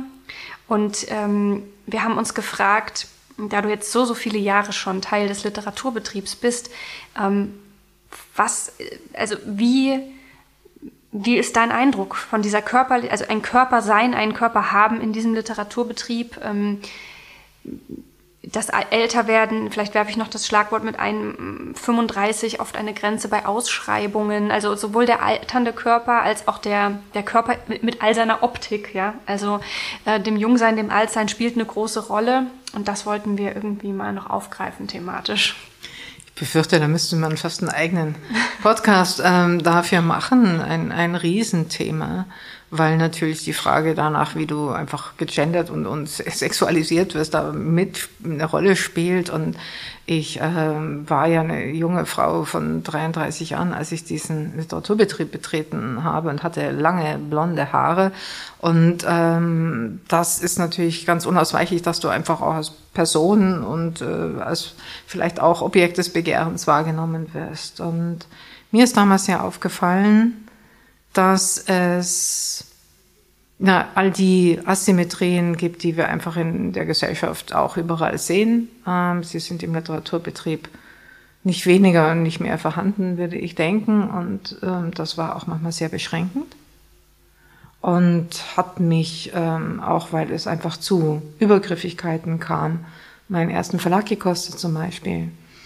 Ähm, und ich guckte damals auf ältere Schriftstellerinnen und da fielen mir zwei Dinge auf, und zwar parallel. Und die beiden Figuren waren Friederike Mayröcker und Inga Christensen, beide gute 30, 40 Jahre älter als ich. Die waren also quasi aus dem, wie soll ich sagen, aus dem in unseren Gesellschaften typischerweise als attraktiv geltenden Alter heraus, als ich sie kennenlernte. Und sie an. Ihre literarischer Ruhm, ihre literarischen Karrieren entwickelten sich. Diese Frauen waren in einen Bereich eingetreten, äh, Inga Christensen und auch Mayreke sahen in vieler Weise androgyn aus oder entsexualisiert. wie das oft, ich finde das eigentlich einen sehr schöne, schönen Aspekt an Alter, dass die Männlichkeit und Weiblichkeit auch der Gesichter sich zurückbildet, diese Ausprägung. Ähm, und ähm, vielleicht ist das auch eine totale Verzerrung unseres auf Jugend kodierten Blickes. Aber da, als Autorin kann man davon profitieren. Ich befürchte leider, dass ich da wirklich das Präsens benutzen muss. Äh, weil ich immer dachte damals, okay, das ist jetzt so und vielleicht ist das für mich früher schon so, dass quasi das abfällt, aber dass das abfällt, eröffnet vielleicht einen anderen Raum von Autorität, der dir zugestanden wird, obwohl du ihn eigentlich auch vorher gab es keinen Grund, ihn dir nicht zu, zugestehen. Also man wächst heraus aus dem Gender-Klischee. Mhm. Das ist äh, traurig und ähm, ein, etwas, was eine Rolle spielt. Und da müsste man viel genauer hinschauen, als wir das jetzt noch tun können. Ja, wir werden auf jeden Fall uns noch eine Folge mit ähm, Alter und Literatur beschäftigen. Und, ähm, Aber wir werden auch das Thema auf jeden genau. Fall müssen wir nochmal angehen mhm. und dann sie, dich nochmal einladen, auf jeden Fall dafür. also das ist schon mal klar, wenn das irgendwie geht. Ähm, Josef, wenn du nichts dagegen hast, ähm, würde ich ähm, zu den besten fünf kommen, oder? Ich glaube, das ist ein ganz schöner runder Abschluss. Wir hatten dich ja gebeten, deine liebsten Körperbücher mitzubringen, weil natürlich auch dieser ganze Podcast eine kleine Bibliothek werden soll, in der Ach, man stöbern ja, kann zu bestimmten ja. Themen. Und natürlich alle jetzt erwähnten Bücher und alle Werke von Ulrike Dresner verlinken wir natürlich wie immer unten in den Show Notes. Aber kommen wir doch mal zu Büchern, die du mitgebracht hast. Ja, ich fange vielleicht, ich mache das einfach historisch. Ähm, das erste Buch ist eigentlich ein Autor, den ich mitgebracht habe, Heinrich von Kleist den ich ähm, großartig finde als Schriftsteller, wie er seine Sätze baut, wie er mit der Rhythmik von Sprache umgeht, was für ein Ohr er für das Deutsche hat und der mich auch immer schon angefixt hat, schon als Studierende, ähm, mit seinen Frauenkörpern. Ähm, und ich dachte jetzt vor allen Dingen an das ähm, äh, Kätchen äh, von Heilbronn, ähm, die ja am Anfang irgendwie aus dem Fenster bringt und um ihrem Strahlgrafen hinterher zu laufen. Also alle Körper sind immer pathetisch, sind mit Blitz und Feuer ver verbunden und mit unaußergewöhnlichsten Taten. Ich glaube, ich habe es irgendwann mal in einem Essay benutzt, die springt neun Klafter tief, da sind drei Meter irgendwas, sie bricht sich die Hüfte. Also, oder es sind fünf Meter oder sieben, also richtig auffällig. Und dann geht das die ganze Zeit körperlich und es geht körperlich immer zur Sache bei Kleist. Es gibt Inzest, es gibt irre Familiengeschichten und er ist der, der Erste, der eine Frau mit so ähm, Schönheitsprothesen auf die Bühne stellt, auch im Kätchen am Ende.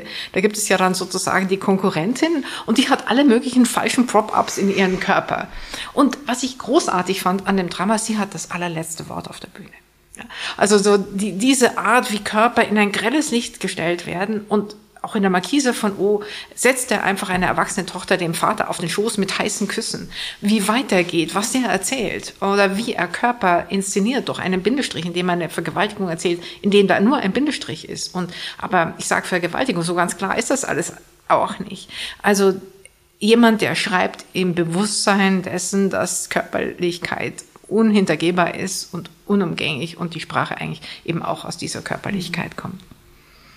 Und ähm, mein zweites Beispiel ist äh, Gustave Flaubert mit Madame Bovary weil eben die Beschreibungen, die Körperbeschreibungen so großartig sind. Das fängt schon an bei dem, bei dem Markt, der abgehalten wird. Also allein wie der Mann Kühe, Schafe und sowas beschreibt. Wunderbar, der ganze Körper ja. ist da. Ja, das haben wir vorgelesen. Diese Stelle ja, haben wirklich? wir vorgelesen. Ja, aber in also, der ersten Staffel. Okay. Nicht? In der ersten Staffel war das? Die habe ich mir eigentlich angehört, sie an. Aber ja. vielleicht gibt es ja. irgendwie einen untergründig. Aber ich bewundere das schon immer. Genau. Und äh, da gibt es ja auch diese tollen, es gibt ja sehr schöne äh, Vorlesungen von Nabokov über Literatur und in einer einer spricht da auch über Flaubert und regt sich großartig auf über eine Literaturwissenschaftlerin, die Flaubert also vorwirft, dass Emma irgendwie mal braune Augen hat und dann hat sie lila Augen. Und das ist also ein Fehler im Text. Und Nabokov wütet dagegen. Und das ist natürlich genau das, was Flaubert kann. Der guckt halt hin und die, die, die Phänomenologie der, der Menschen. Ich würde ja nicht wie Fisch sagen an die Oberfläche der Dinge. Für mich sind das schon die Menschen, an die ich daran möchte. Und die körperlich, die menschliche Physiognomie zum Beispiel. Und ähm, da, da, da ist Flaubert ganz unübertroffen. Und dann habe ich mitgebracht ähm, Harold Brodke, ein äh, Schriftsteller aus New York, äh, 1930 geboren, ich glaube in den 80ern, Anfang der 90er verstorben, ein AIDS-Opfer. Ähm, der ähm, Stories in an almost classical mode geschrieben hat, also nicht unbedingt Short Stories, Erzählungen, die mich, als ich sie entdeckte, in Anfang der 90er Jahre, äh, fand ich die sehr interessant, weil sie eben auch Körper so inszenieren. Und ähm, versuchen, eine Sprache zu finden für die Darstellung von Sexualität, von wirklichen Akten sexueller Art. Das habe ich nochmal reingeschaut ähm, in Vorbereitung hier und war schon nochmal erschrocken über die krasse Binarität, die in diesen Texten steckt und auch diese Objekthaftigkeit, mit der Frauenkörper dargestellt werden. Also ein historisches Lehrstück, ähm, wenn man mit diesem Thema umgeht, wie kann ich sozusagen so eine Nahbegegnung äh, in Sprache übersetzen. Und die anderen beiden Bücher beschäftigen sich vor allen Dingen mit anderen Arten von Körpern. Das hat man ja schon gehört, als ich über den Kanalschwimmer sprach. Das Meer ist der wichtigste, der Protagonist, die See, ähm, der wichtigste Körper, beides weiblich-männlich, schönerweise. Und äh, in Bezug darauf habe ich mitgebracht von Rachel Carson On the, the Sea Wind, äh, wo einfach Küste, See beschrieben wird, und zwar als, als ein Körper, der besteht aus Wasser, Steinen, Strand und bewohnenden Tieren. Und die werden so lebendig, die sind einfach sehr, sehr schön gefasst aus langer, langer Beobachtung. Das spürt man. Und das spürt man auch bei dem fünften Buch uh, The Living Mountain von Nan Shepard. Das gibt es jetzt auch auf Deutsch. Und ähm, das ist eine, da ist eine, schreibt eine Frau, die 30 Jahre oder länger in Schottland in diese, ähm, in, in einen bestimmten Gebirgszug gegangen ist und den sich wirklich erlaufen hat und sich auch die Sprache dafür erlaufen hat. Und das ist ja auch nochmal Körperlichkeit und zwar eine Eigenkörperlichkeit. In unseren Beschreibungen legen wir sehr häufig den menschlichen Körper über die Landschaft, gerne ja auch den weiblichen Körper, aber hier geschieht das eigentlich andersherum, dass der menschliche Körper als ein Teil in dieser ganz anderen Körperlichkeit verstanden wird und sie versucht, Sprache für diese Anderskörperlichkeit zu finden, in der Zeit ja zum Beispiel ganz anders vergeht. Das klingt wunderbar. Wir ähm, haben schon gesehen, dass manche sogar auch übersetzt sind. Also man kann sie im Original lesen und auf Deutsch. Das werden wir dann natürlich auch unten nochmal im Detail aufführen. Ähm, ich bin unglaublich froh über dieses Gespräch, weil ähm, es ging schon los mit den Vorbereitungen für diese gesamte Staffel, aber ich merke einfach, so sehr, wie ich das Schreiben und auch mein eigenes Schreiben mittlerweile als eine durch und durch körperliche Tätigkeit begreife und ähm, auch das Gefühl habe, dass ähm, ja vielleicht äh, wir zu selten oder zu ungenau hinschauen, wenn der Körper sich wenig bewegt, aber doch ganz viel vonstatten geht. Und das nicht zu unterschätzen und auch auf den Körper zu hören. Und ich erinnere mich auch, Josef, wie du auf meine Frage äh, mal geantwortet hast, was du eigentlich körperlich machst beim Schreiben. Meinst, die Füße müssen so und so sein. Und ich war wirklich erstaunt, weil ich dachte, okay, ich wusste jetzt nicht, dass diese Antwort so präzise sein würde. Und du hattest da sehr viel genau beschrieben. Und ähm, insofern war auch äh, diese, diese, diese, ähm, ja, dieser kleine Exkurs jetzt in diese vielen verschiedenen Bücher hinein, ähm, ja, so eine wunderbare Entschleierung von, von Körper und ein Blick ins Innere äh, auf so viele Arten und Weisen. Josef, liegt dir noch was auf dem Herzen? Ganz, ganz körperlich? Ganz, ganz körperlich. Nein, einfach wirklich danke, dass du da warst. Das hat uns sehr gefreut. Wir haben das wirklich auch uns schon gedacht, dass das einfach wunderbar wird. Und es wurde wunderbar. Das ist doch super. Und ähm, ja, ich bin einfach gespannt auch auf die ganzen Bücher. Weil ehrlich gesagt habe ich, also natürlich Madame Bovary ja, und auch die Markise von O, aber von den anderen zum Beispiel noch nie was gehört. Mhm. Und ich mhm. glaube auch, mir ist auch aufgefallen, dass es gerade ähm, in New York viele Schriftsteller und Schriftstellerinnen gibt, die so mit diesen, in dieser AIDS-Krise geschrieben haben und mhm. gearbeitet haben, die unfassbar viel über Körper gemacht haben mhm. und auch sehr sich mit dieser Verletzlichkeit und mit diesem einfach mit der Realität auseinandersetzen mussten, dass ihr Körper ständig bedroht war sozusagen und daraus wirklich großartige Sachen entstanden sind, die jetzt auch so langsam wiederentdeckt werden und so Stück für Stück auf den Markt kommen, weil diese Themen wichtiger werden. Ja. Ich danke euch. Das war auch aus meiner Sicht ein wirklich ungewöhnliches Gespräch, weil ich finde das auch ein Privileg, wenn man über ein Werk sprechen kann, nicht nur über ein einzelnes Buch und einem Thema ein Stückchen weit folgen kann. Und äh, was für ein Segen, dass es Podcasts gibt und dass es diesen Podcast mit euch gibt. Also ganz herzlichen Dank für die Einladung und ich würde sofort wiederkommen. Das halten wir fest. Das ist ich auf würde Band. auch sagen, wir Das wollten immer eine kleine Bonusfolge machen und ähm, ich glaube, das ist ein ganz großer Kandidat dafür, dass wir einfach nochmal über den Körper im Literaturbetrieb sprechen. Ja, ähm, zum einen und das andere, was ich noch im, als Gedanke mit dabei habe, das sage ich jetzt einfach noch, ist natürlich auch der Körper des Manuskripts. Ja. Der Körper der Schreibfläche. Also wie wird das gestaltet? Wie geht man damit um? Was, was, was, wie wirkt das zurück? Und von äh, Lichtenberg gibt es so einen schönen Satz, die Schreibmittel sozusagen schreiben zurück, die schreiben am Text mit. Und genauso hier auch diese Räumlichkeit des, des Blattes oder des Schirms und, oder der Schriften, die man da einstellt. Das klingt wunderbar. Ich bedanke mich bei Ulrike Dresner. Josef, auch bei dir bedanke ich mich. Und damit verabschieden wir uns bis in die nächste Woche. Tschüss. Tschüss.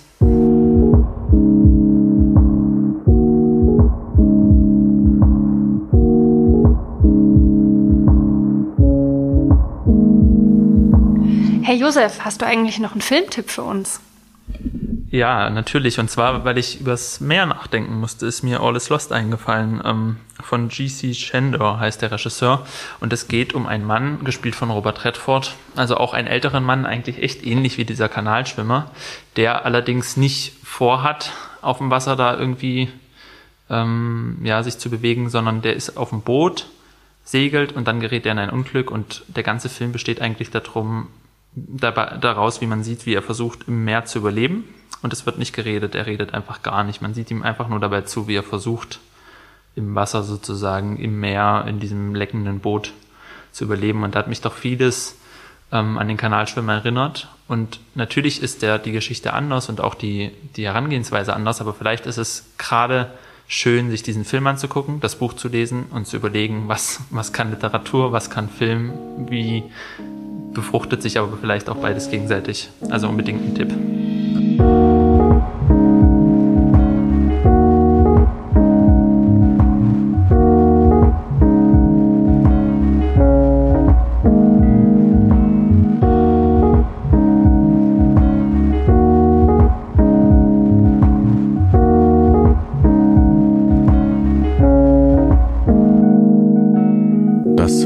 Wasser und Buch, der Podcast für literarische Grundbedürfnisse mit Lynn Penelope Miglitz und Josef Braun.